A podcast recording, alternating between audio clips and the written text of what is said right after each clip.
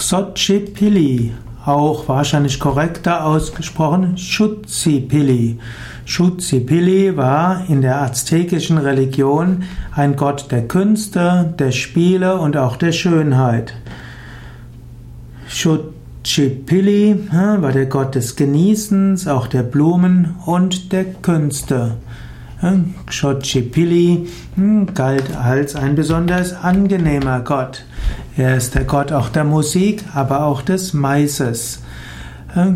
Xochipilli ist ein Name aus der Nahuatl-Sprache, das ist die Sprache der Azteken und der Völker darum herum. Und er bedeutet wörtlich Blumenprinz. Manchmal wird er auch genannt Makul Xochitl, das heißt die fünf Blumen.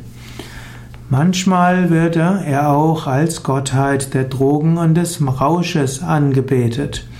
Aber vor allen Dingen war Xochipilli ein angenehmer, fröhlicher Gott.